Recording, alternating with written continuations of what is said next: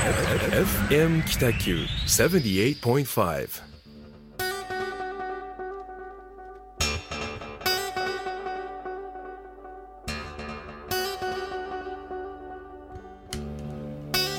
はい始まりました。ホワイトスペース。グラフィックデザイナーの岡崎智則と一級建築士の田村誠一郎がお送りいたします。よろしくお願いします。よろしくお願いいたします。さあ今日ははい。あのーいつもはうん打ち合わせして、うん。まあ、簡単な原稿というかですね、はいはい。流れを書いてえ2人で話していくんですけど、えはい。なんか今日2人で話してたら暗くなっちゃって 2人とも何もメモ取ってないっていう回に本当なります。本当そうっすね。う、ん。うん。まあ逆を言うと神回になりうるかもしれないですし。大体ノーノーまあノープランじゃないんですけどね、うん。うん。そうん。のテーマに沿って話していくと、うん、まあこの番組内で深掘りできるというかですねそうですね。そういうことは多々ありましたのうで、ん。まあ恒例というか、はい。い、つもながらの、はい。えーお話で1ヶ月どうでしたか、話。ですね、はい。えっとまあい今あの小倉昭和館さんの再建うんで、本当今月12日にあの地鎮祭っていうですね、うんあのまあその土地の神様降りてきてもらって、うん。まあ、安全祈願とか、うん。あーまあ、無事にあの観光するまでのうん。というこう、まあ、祈願祭をやりました、はいで、まあ、設計事務所としてはですねやっぱりそこは一つの起点になるので、はい。あのスケジュールに乗れるように乗れるようにですね。本当あのもう年末から年明けてずっとですねちょっともう本当胃が痛くなるぐらいのスケジュール感でずっとやってたので、はい。まあ、やっとあの僕は一安心できたと。でつい21日に、はい。あのまあ、基礎工事から入りまして、うんうん。えー無事着工できたという流れですね。よかったですね。はい、もうね、本当。一つ山を越えた感じですかね。そうですね、うん。設計としては、まあ、せあの建築設計事務所ってはい。よくあの、まあ、設計するのがメインだと思われがちですけど、はい。まあ、管理っていうですね、うん。あの現場が始まってからもこううんうん品質管理とか、うん。あーまあ工程管理とかうん。っていうところを、まあ、おせっさんの代わりに見ていかないといけないので、うんうんうん。まあ、今それが始まったというところですね。なるはい、本当に今月は大変ながらもほっとしたっていう月間ではありました。いつまで続くんですかその管理は？えっと建築本体工事はいが10月の末まではい。ですね。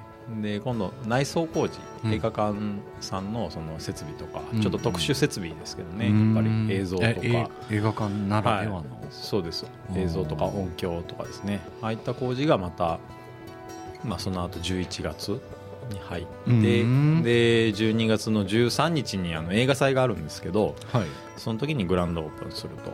12月13 12月13日。うん。はいあもう今年はあたまたまデザインをはい。もう走りっぱなしですね。なるほどですね。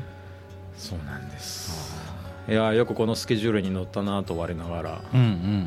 本当に。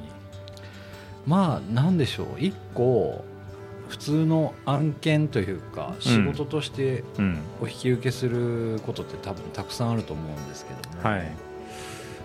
なんか昭和館さんってなると、うん。ちょっとまた全然違う感じになりますよね。あのね、やっぱその周りの期待値とか、うん。あとメディアもそうなんですうけど、ん。地震祭もですね、うん。テレビローカルテレビ局さんはもう全局全曲来られてて、へーまあ、新聞社もそうですけど、うんうんまあ、あのありがたいいい意味で動きにくい、ああ 下手打てない下手打てないですねまあ、そういったプレッシャーが別にあってですね、うん。もうもちろん普段のプロジェクトもいろんなプレッシャーがあった中でのうん。やる動きですけど、まあ小倉昭和館さん、うんうんうんまたちょっと独特なプレッシャーが、ありますね。プラスあるんで。うん。今クラウドファンディングしてますよね。はいしてますね。あと6日ぐらいですかね。もうそうですね1今週間一週間切りましたね、もう間もなく終わりますけど、はい、これもでも僕これ個人的な気持ちというか思いなんですけど、うん。このクラウドファンディングの金額だけでは到底、まあこのね再建っていうところにたどり着かないけども、うんうん。今その金額で設定してるみたいなことになるんですかね。どうなんでしょうかね。うーんそうですね。まあ建物でも何でもそうなんですけど、うん。お金をかければかけるほどなんかいいものができるっていうわけでもなく、うん。で今設定されてるこの金額が適正かって言われるとうん。うーんなんかそれはもう主観によるので、うん。でも小倉昭和館さんがうん。この金額設定で,、うん。でもうクラウドファンディうンんグを、あのまあ、銘打ってやるっていうのは、まあ僕はやっぱり一つのこう、まあ、まあ一年発起ですね、うん。うん。目標としての数値なのでうん。まあ、それに向けてうん皆さんご協力いただけるとやっぱ嬉しいなとは思いますね。なるほ。うん。まあ言っても3000万うん。を目標にしてますけど、うん。やっぱり映画館作るってなるとねそれだけじゃ到底足りないですし。全然足りないので、うん。なかなかね大変というか。はい。まあまあでもそれでもうん。皆さんがねこう小倉の方もそうですし、うん。ここから出ていった方もあとスクリーンの中でうん。活躍してる俳優さんとかも含めてですね、うんうんうん。たくさんの期待を背負ってるっていうところがあるんで、そうなんですよね、うん。やっぱ街の映画館ってこう上映されるたびにいろんな俳優さんが来られたりとか、うんうんうん。あのまあ、映画だけじゃなくてもいろんなイベントをうん。されてたりとか、そう本当にもそう関わってるそのなんていうんですかね、うん。有名人の方、うん。多いので、そうですね、うん。まあ今ですね、はい、あと6日で97%達成してますね。お素晴らしいですね2900万300なんええ2930万か。おあと70万、うん、うん。まあでもこれ想定してたより僕の中ではちょっとゆっくりめかなみたいな。うん。うん。すぐ集まるのかなと思いましたけど、うん。まあまあここはねこの後大体初速と最後って言われ、まあに増えがちって言われたりとかもしますんで、うんうんここはねまたちょっと次の目標を目指してほしいなと思いますけどね。うん、そうですね。うん。なんかプラスの目標も設定できるんですよね。あそうですね。はい、うん、まあまあでもえっと小倉昭和館再建で検索するとはい。多分いろんな方が書いてると思いますんではい。ぜひ見てもらえればと思ってます。そうですね。あの岡崎君が作ったクラファンの,、うん。あのリリースのグラフィックもね、うん。ありますからね。そうですね。はい。はい。他はどんな1ヶ月でしたか？他にたくさんなんかいろいろ言ってたような。あそうですね、うん。えっと最近で言うとですね熊本空港。はい。あのあれなんて言うんだろう。増築まあリニューアルしたんですけど、うん。その中に月屋さんっていうですね熊本では誰,、誰もが知ってるみたいなうん。お土産屋さんがあうるんです、ん。まあ、そのお土産屋さんの店舗の設計をうん。させてもらったりとか、えっと、あとは山賀温泉、山賀温泉。はい。山賀温泉の山賀温泉清流荘っていう旅館があるんですけど、えっとまあ、コロナ禍でもうあの宴会場が本当に使われなくなったというか、はい。使いづらい時代になったので、まあ、それを個室仕様にしたりとかですね、えー、とあとはですねあのあくまた熊本なんですけど朝霧町っていうところはい。も、おまあ、去年度プロポーザルであの勝ったプロジェクトが、うん。えー今年度着工したと、まあ、本当今月着工したばっかりなんでまた通うとかですね。ちょっと熊本出張が多くうなりそう、ん。具体的にその朝霧町の何かを作ってるんですか？あの旧保健センターがあったんですけど、はい。それをテレワーク拠点施設にすへるんですね、えうん。なるほど。まあ見見渡す限り田園なので、うん。まあ、その中で多分農業系 IT とかうん。なんかメーカーさんのサテライトオフィスとか、うんうんまあ、研究所的なところで使えるのかなと思って、うんまあ、そういう提案をしたんですけどね、うん。それが動き出しますね、熊本づいてますね。はい。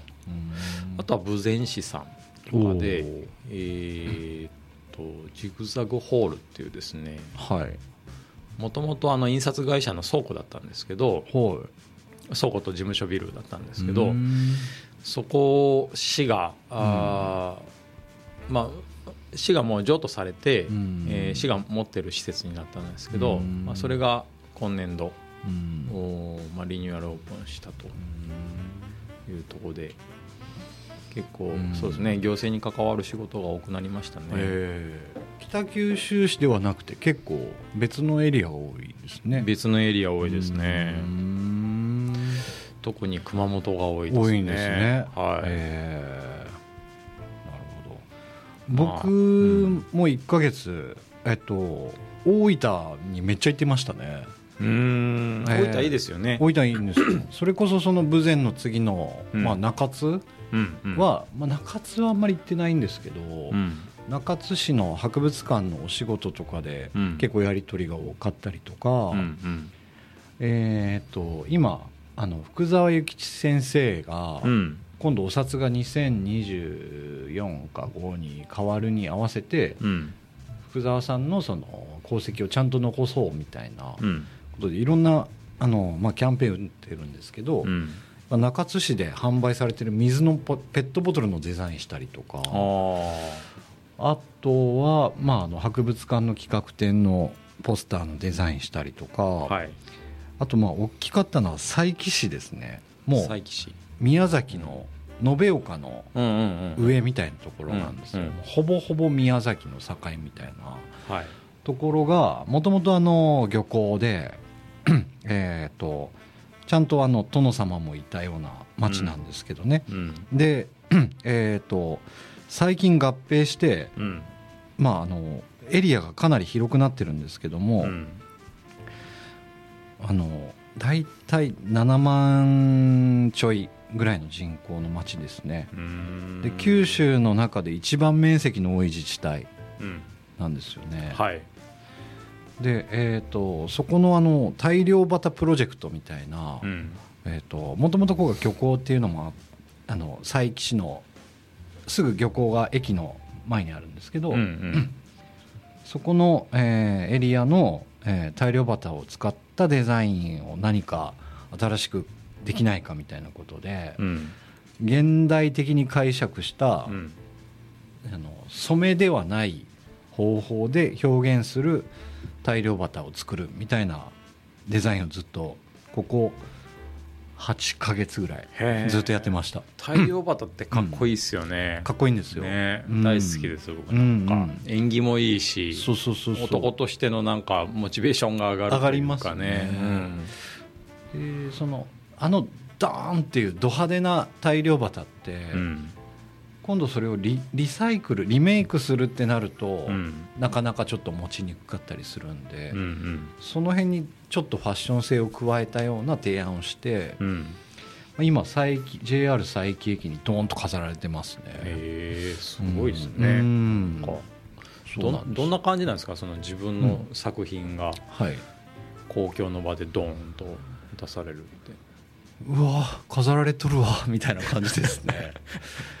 ただまあ、何とも言えないですねこう。うん。やっぱあのそこのエリアの方たちの税金を頂いて作ってるものなので、うん、俺がやりましたよみたいな感じでもなく、うん、それきっかけでなんかこうネットでじわじわこう染みるようになんか浸透してほしいなっていうのはありますね。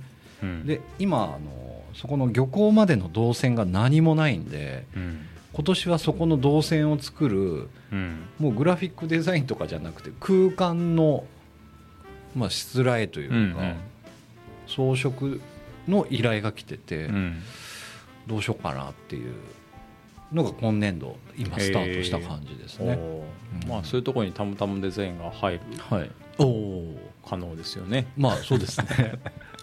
そうなんです予算が合うかどうかちょっと分かりませんけど。普通にラジオ上で営業してます。なんかそうなんですよね。それでうまくいくと,、えーと、次またっていうあのそういう長いプロジェクトになりそうかなというところで動き出したっていうのはありますんで、まあ、結構僕もあの田村さんの熊本のように僕は結構大分にしっかり行ってましたね。うんうんうん、という1か月でした。はい。まあ2人ともあれですね、はい、あの出張が多いというか。そうですね。ね、うん、バタバタしてますね。はい、はい、それともう一個すみません。ちょっとこれ告知なんですけど、うんうん、はい。ずっと僕ガチャリティっていうのをやってたんですよね、うんうん、単価で、うん、えーと、単価市場の第1回目の火災で第2回目ぐらいの時に北九州にゆかりのある方作家さんクリ,、クリエイターデザイナーにあの作品を寄付してくださいということで、うん、えーと、作品をもらってそれをガチャガチャにして、うん、えーと、今旦過市場のちょうど真ん中ら辺にあるベニーズコーヒーさんっていうところで、うん、いろんな作家さんのバッジが出てくるガチャをやってたんですけど、まあ、ずっと8か月ぐらいかなやってて、ざっくり21万強円ぐらい、うん、21万円強ぐらい集まりそうなので、うん、4月で締めたら、うん、まあ、それを寄付するっていうことをやろうと思うんですけど、であのその寄付したお金を各店舗にきれいに分配したって、なんか大したことないので。そうね。はいあのもう振る舞い酒で、誰でも来ていいからお酒振る舞うよっていうやつに一部当てようと思ってるんですよね。であとその時にコースターもらえるんですけど、うん、そのコースターに「当たり」って書いてたら、うん、旦過市場で使える商品券がもらえるっていうやつの予算に、まあ、全部は当てられないかもしれないんですけどそっち側の方に、まあ、印刷代とか、うん、当日のその、まあ、お酒を配るので警備とか、みたいなこととかも含めたような予算に当てて。それで旦過市場にまた来てもらって、うん、お酒を飲んだらつまみを買うみたいな、うん、旦過に来させるため来てもらうためのお金の使い方、で当然その時にまたチャリティー募金箱置きますし、うん、っていうことをやろうと思ってます、うん、5月13日の土曜日「旦過夜市」っていう企画を考えてます。あいいですね、はい、なんか夜市って響きがいいですよね。そうなんですよ、うん、えー大体17時ぐらいで終わるんですけど、うん、旦過市場のお店って、うん、この辺をちょっともう少し時間空けてあ,、あの時間遅くまで空けて、うん、なんか夜の雰囲気もちょっと味わってほしいなみたいな。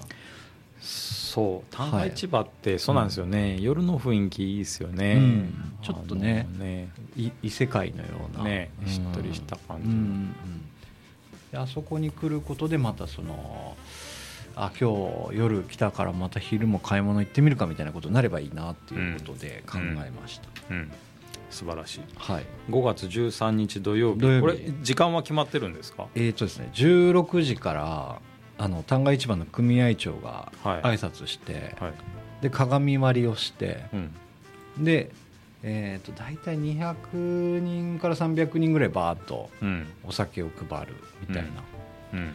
うん、で、まあ、もしかしたら行列できるかもしれないので、うん、行列がはけた後にもう一回18時に、今度組合副組合長みたいな方に挨拶してもらって、でまた同じような数を振る舞うみたいなことやるんで。あと13ですね。はい。16時からで一応終わりは19時。終わりは19時、はい。まあ、約3時 ,3 時間時間ぐらいですかね、はい、と考えております。はい。わかりました。ありがとうございます、まあ、ぜひあのお近くの方とか、はい、あの旦過市場で何かしたいという方はですね5月13日、うん。うん、行ったことない方もですね、えー、誰でもお酒はとかあと子供さんはジュースがもらえるんで。ああ、はい、いいですね。ぜひご家族連れでも、そうですね。旦過夜市に、はい、お越しください、はい。ということで、まあ、1か月の話だったんですけど、うん、今日は、うん、その打ち合わせの段階で暗くなったという 話だったんですけど、はい、なんで暗くなったか、うん、シンギュラリティの話。シンギュラリティの話っすよ、うん、いやこれはね、うん、ちょっともう本当に真剣に考えないといけない時になったと。ね。うん、まあ AI、AI ってね、はい、人工知能ってもう皆さん。ご存知の方は本当に多数だと思うんですけど、うんうんうん、AI によって仕事がなくなるみたいなことはね、うん、あのずっと言われてましたけど、うんうん、本当にこれがもう目の前に来てるっていう、ね、ちょっとシンギュラリティの説明しましょうか。はい。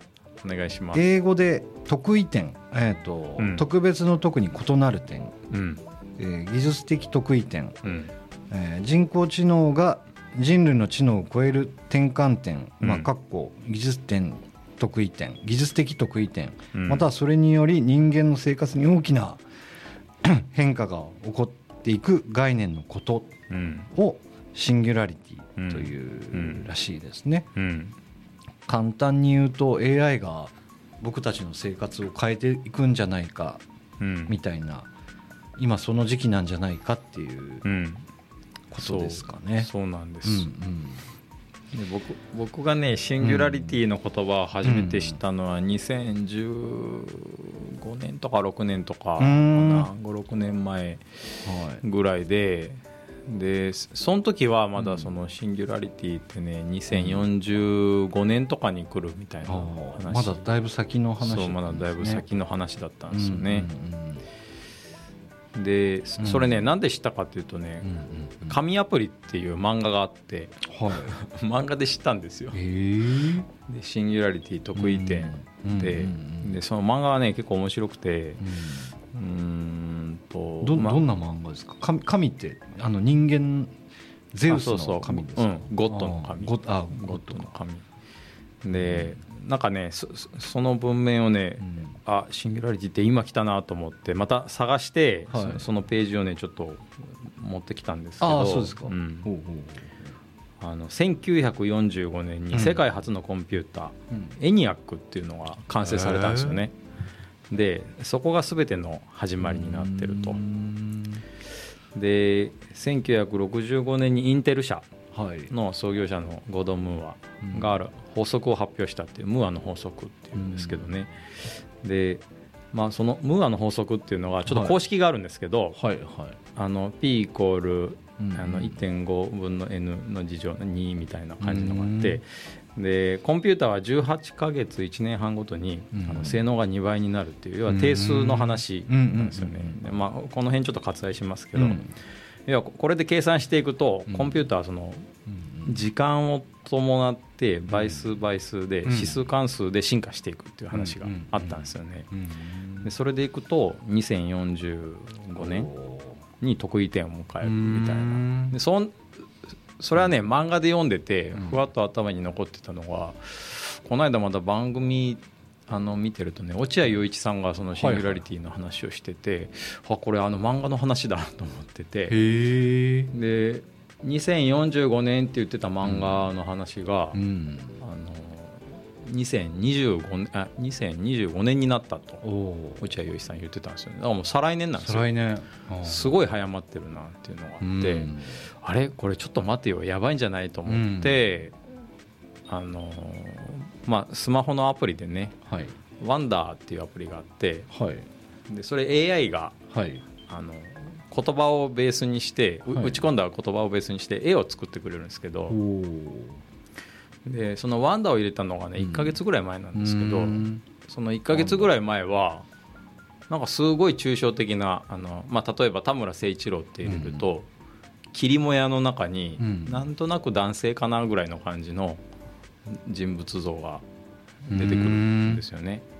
それそれは1か月ぐらい前、で、まあなんか抽象画が出てくるなぐらいの感じで、うん、まあちょっと一時遊んでほったらかしてたんですけど、はい、でつい昨日一昨日ぐらいその、はい、まあ、落合陽一さんの話を思い出して、はい、そのワンダーのアプリ開けてみると、うん、今度田村誠一郎って打つとすごいなんかリアリティのある戦士みたいなイラストが出てきたんですよね。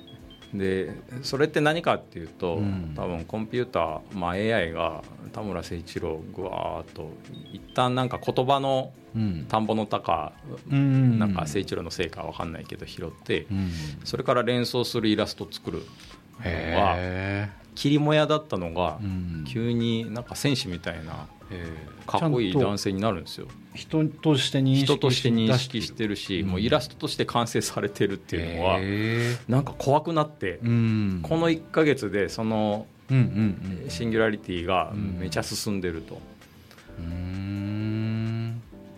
だからなんかこの1か月でこんなに進んでるっていうことは、もう1か月空けたら本当ですね。なんか普通に田村誠一郎の自画像みたいなのが出てくるんじゃないかなっていうぐらいちょっと気持ち悪さを覚えたのがここ数日。いやまあすぐなるでしょうね。ねそうなんですよ。でこのなんか本当スマホの AI うん、まあ、スマホのアプリ程度なんですけど、はい、要は言葉を入れれば入れるほどそれに近しい情報を集めて、うん、なんか5秒ぐらいで絵を作るんですよね。でそのなんかワンダーっていうアプリなんですけど、うん、お金がかかるんですかこれ？うんと無料版もあります。で、ね、でも無料版はね、うん、なんか1日に使える回数が決まってて。まあ制限はあるんですけどね、うんうんうん、でまあ有料版で入るともう無制限で使えるみたいな感じです。そうかでそのなんかイラストのタッチも選べるんですよね、うん、なんかコミカルだったり、鉛筆画だったりなんかすごくリアリティのあるあの、うん、写実画だったりみたいな,、なんかそういうものが選べるんですけど、いや何がゾッとするって、情報を与えれば、はい、すごいクオリティの高いイラストが5秒でできるっていうことは、はい、多分そのイラストレーターとか、うん、まあ、画家さんはその油絵とかだったりするので、うん、なんか、まあ、キャンバスのリアリティとかもそこにはあの、まあ、AI は出せないかもしれないですけど、うん、まあ、それですら 3D プリンターとか、あのまあ、いわゆるインクジェットからもっと発達したものがあればそれすらも表現できるのかなとかいろいろ思い出してくると、あ怖いと思って、まあ何かしらその絵絵というか、うん、イメージ画を考えてた人たちの その苦労がギュッと縮まるような世界になってるってことですよね。で田村誠一郎が考えたカフェ、うん、あデザインしたカフェってワード入れると、うん、なんかねそれらしいカフェがすごくリアリティがあって、えー、パースが出来上がるんですよ。怖いなそれってそのどっかの写真を持ってきたわけじゃなくて、うんはい、今この瞬間にオリジナルで作ったパースが出来上がるんですよね。うわ。合成とかじゃなくて？じゃなくて。オリジナルで作るんですよそこで。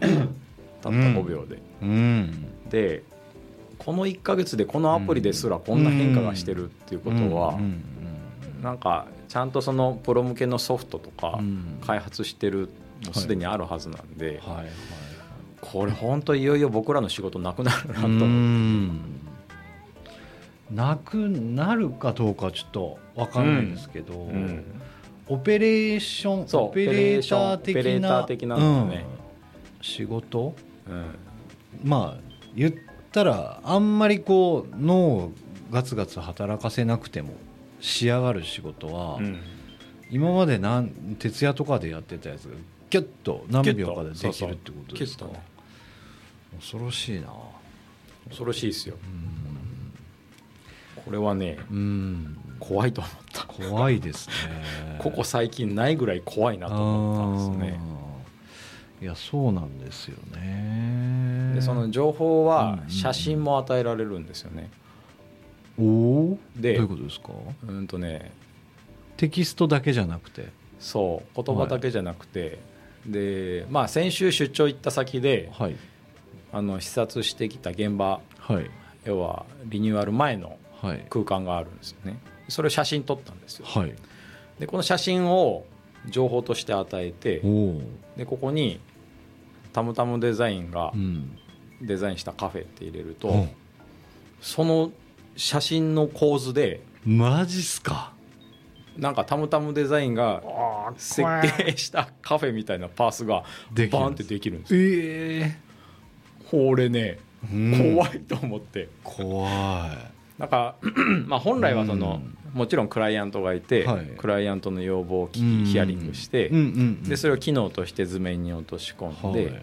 でそれでやっとパースが立ち上がるわけでしょ、うんうんうん一回ねそのプロセスねぶっ飛ばすんですよ AI って。へでパッと見もう完成されていやかっこいいんですよそれなりえに かっこよくて。それっぽさはあるそれっぽさはある、うなんかあの、まあ、提案書の表紙にバンと持ってきてもいいぐらいのクオリティにはなるんですよね、まあ、もちろんこうなんかこう広げて拡張していくと、うん。うん。ディテールはねすごく甘い。ああそうなんですか解像度とかもうんピャンってなってるそうそみたいなうなんかい椅子がちょっとこう歪んでたりとかはあるけど、うん。全体像としては完成されてる、へえイメージだけつかもうと思えばまうん。あ悪くないみたいな、それにしても5秒でここまでできるかっていうとなんかね恐ろしいと思って、本当ですね、うん。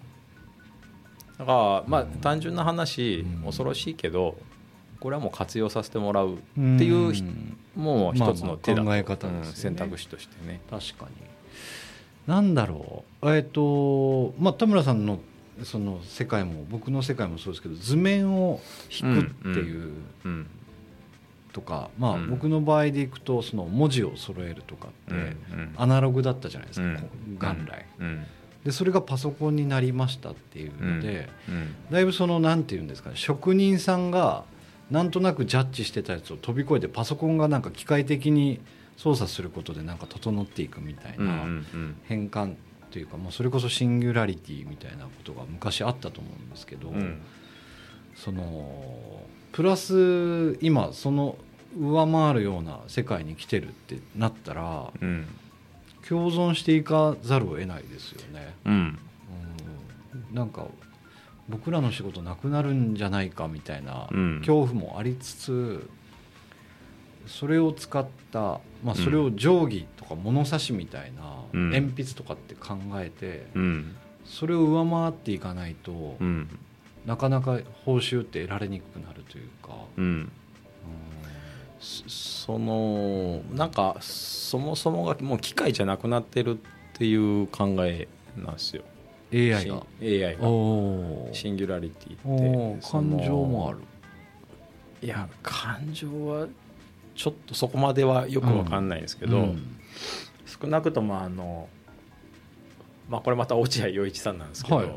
落合陽一さんが言うのは、うん。その今まではうん。自然っていう大枠の中に、はい。まあ、人間生物がいたり、うーんまあ、地球があったりとか、宇宙があったり、その中の一つに電卓みたいなところがあって、電卓の延長線上でパ,、ーソナルコンピューターができたと。どどうあがいてもこの自然の中のうん。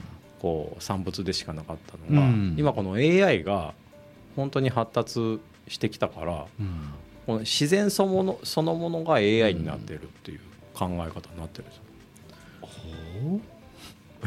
よくわかんないでしょ。うん。よくわかんないですけど。そのもの。そうそう。だからもう電卓とか機械とかうん。パソコンっていう概念ではなくなってる、ほうほうほうほう。使いこなそうと思ってる時点でもう違う。やばいやばいですね。ええ。あくまで AI ってコンピューターだから人間が使ってるものっていうイメージはもちろんあるんですけどうん。なんかもうそうじゃなくなってるっていう。へー。なんかターミネーターの世界にねどんどんなってる気はするんですよね。なるほどね。でも AI はもっとそのターミネーターうん。ほどのなんか混沌とした世界じゃなくてうん。まあきっとあの戦争はうん。まあいろんな意味であの良くないことだっていうのは分かってるから。うんまあ戦争はしないんじゃないかぐらいのねうん。そんな考えらしいです。まああんまりうん。まあ暗い話しましたけどって言いましたけどうん。僕なんか結構楽観的というか、うんうんえーっとそうだな。なんか例えば今グラフィックデザインの仕事やがスタートでやってきて、うん。なんかですね僕が最近聞いたのでいくと何やったかな？アスクルかちょっとごめんなさい。具体的な社名覚えてないんですけど、うん、過去の購入履歴とか、うん、えーと、この人のあの見た閲覧の、まあ、例えば時間とかを全部判断して、うん、この人が好みそうなやつのチラシをバッと作って送られてくるらしいんですよ。でうわこれ欲しいやつやん。みたいな感じでついつい買うっていうのを、まあ、グラフィックデザインというよりかまあそのチラシのねこう、うん、DGP というかオペレーションオペレーターみたいな仕事を、うん、おそらくあれ多分ね人海戦術では無理だと思うんですよ、もうユーザーってめちゃくちゃいるし、うん、その人の趣味思考みたいなのに判断して、うん、一からチラシ作って文字組みしてみたいなことって多分もう到底間に合わないんでおそらく AI がやってるんだと思うんですけど、うんうんうん、そういうのを考えるとまあ何も仕事なくなりそうやなっていうそうそうそう。そういうのをやってるだけだとですね。うん。うん、というところもありつつ、うん、じゃあ平均値ばっかりの世界でいいのかみたいな、もっと破綻したものとか、やっぱ AI って新しいものを生み出すといっても新しい概念みたいなのとか、価値観とか違和感みたいなことまで作れるのかなっていう感じは少しするんですよ。うん、多分作れる時代にあるんですよ。力説したけど。うん、いやっていうのがね、うん、その昨日のニュースで、はい、あの写真コンテストの、うんうんうん、えー、っと AI 製の写真に賞。グランプリ取ったやつ、うん、そうそう、うんはいはいはい、ドイツ芸術家の行為で論争が起こってるんですよね、うん。うん、ドイツの芸術家が人工知能 AI で作った画像で写真賞、うん、ソニーワールドフォトグラフィーアワードに応募し受賞が決まったと、しかし芸術家は AI 画像だと明かした上で賞を辞退する騒ぎになっているっていうですね、これロイター通信が発信して、まあ、時事 .com が拾い上げてくるんですけどいやこの写真自体すごく、うん、僕も見ましたねなんかかっこいいっていうか、哀愁もあるし。100年前ぐらいの写真に見える感じですよね、うん、なんか情緒とか哀愁みたいなこの人間でしか出せないんじゃないかと思われてたものがもう AI が出せるっていうのは、その多分 これ人間が感じてる情緒とか哀愁とか味わいみたいなところを AI は分析できてるんですよ。そう。だからそのどんだけ感性豊かな芸術家がこう頑張っても多分それを踏襲して作れるのが AI で。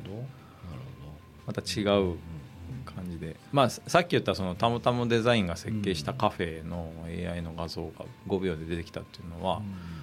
なんとなくたむたむデザインの癖みたいなのとか、うん、まあたむたむデザイン風ですよね、うん、風をすぐ作れるみたいな、うん、っていうのが AI なんだろうなと思うとまあこれは逆に言うと、もうちょっとその精度が上がったパースだとかデザイン画を、はいまあ、AI が作るんだったら、はい、一回それ作らせて、はい、あとそれ微調整をもう人間の手でした方が圧倒的になんか時間はもちろんね、獲得できるというか。そう,、そうなると単価って下がっていくんですかね？いや単価下がるんじゃないですかね、あむしろその余った時間で次のことやんないとダメですよね。まあ、かといってなんか量産になるのもちょっと違う気はするしね。何しますか？余った時間。いや釣りとかですこれから考えるけど。いや釣りかな。筋トレかな。筋トレか。嫌だな、うん、いや落合陽一さんってほら、うん、なん。か博士じゃん、はい、博士の中でもずば抜けてる、はい、いやもう論文ですらなくなると。論文の意味がないみたいになるってことですか、うん、論文の意味がなくなる、うん。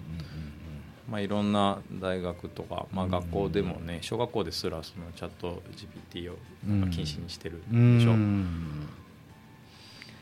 ねどうなるんでしょうね、生産性の低いことを一生懸命頑張って勉強してるみたいな価値観も今生まれつつあるから、うん、なんかその辺をどう考えるかってすごく重要な時だなっていうね。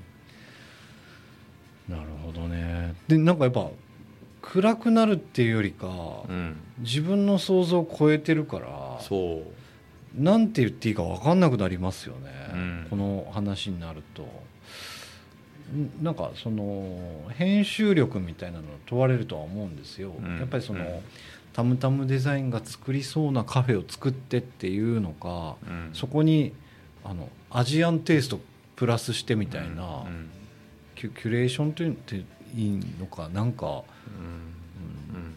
うん。ねディレクションする能力が高ければいいのか、って思うけどあ別にアジアンテイストじゃなくてヨーロピアン風でもいいし、うん、みたいななんかいろいろ選べるわけでしょ、うん、めちゃめちゃ怖いですね。そう。なんか普通に考えられるのは敷地の写真撮って、うん、敷地の境界線の面積とか情報を上げて、でクライアントからヒアリングするでしょ、うん、なんか白い家がいいとか、お風呂は2つ欲しいとか。で情報を言葉として与えれば、バンってできるんですよあとはその建築基準法みたいな条例も、これ守らないといけない打ったらそうなる打ったらそうなる。マジで？うわ。怖いでしょ。めちゃくちゃ怖いじゃないですか。あ 多分その時代がもう本当目の前に来るっていうなんかね本当今週恐ろしくなって。どうなるんだろう、うん、だからその、うん、なんか AI の得意点っていうのが、結局人間が扱う機械っていうもうポジションじゃなくなるから、人間の量を超えるっていうかね。めちゃくちゃ知識のある感情のない友達って思ってるんですかね、うん、そんな感じだと。なるほど、うんそれがどんどんどんどん進化していく怖いっすよね。怖いですね。怖いっすよ。ちょっとまあ一回切り替えますか？一回切り替えましょうかね。音楽でも聞いて、はい、そうしましょう。なんかこのままだとなんかねそうそう。うん、うん、あの設計とかデザインとかする人たちは、本当真剣にこれ一回考えた方がいい。ね、うん、もう今週にでも、早くもう早くに、で、いち早くその AI を使ってるアプリでもソフトでも一回やった方がいいですよね,、恐ろしさが分かりますね、僕もねあの岡崎智則って検索すると、中国の山みたいな写真が出てきましたけどね。あまだなんか空気なんだ。まだまだ、ね、じゃあちょっとこの先はちゃんと前向きな話できるか保証はないですけど、うん、一回音楽を聴いてもらって切り替えて、そうしましょう。はい、はい、次のステージに行きましょう。行きましょう、はい、じゃあ聴いてください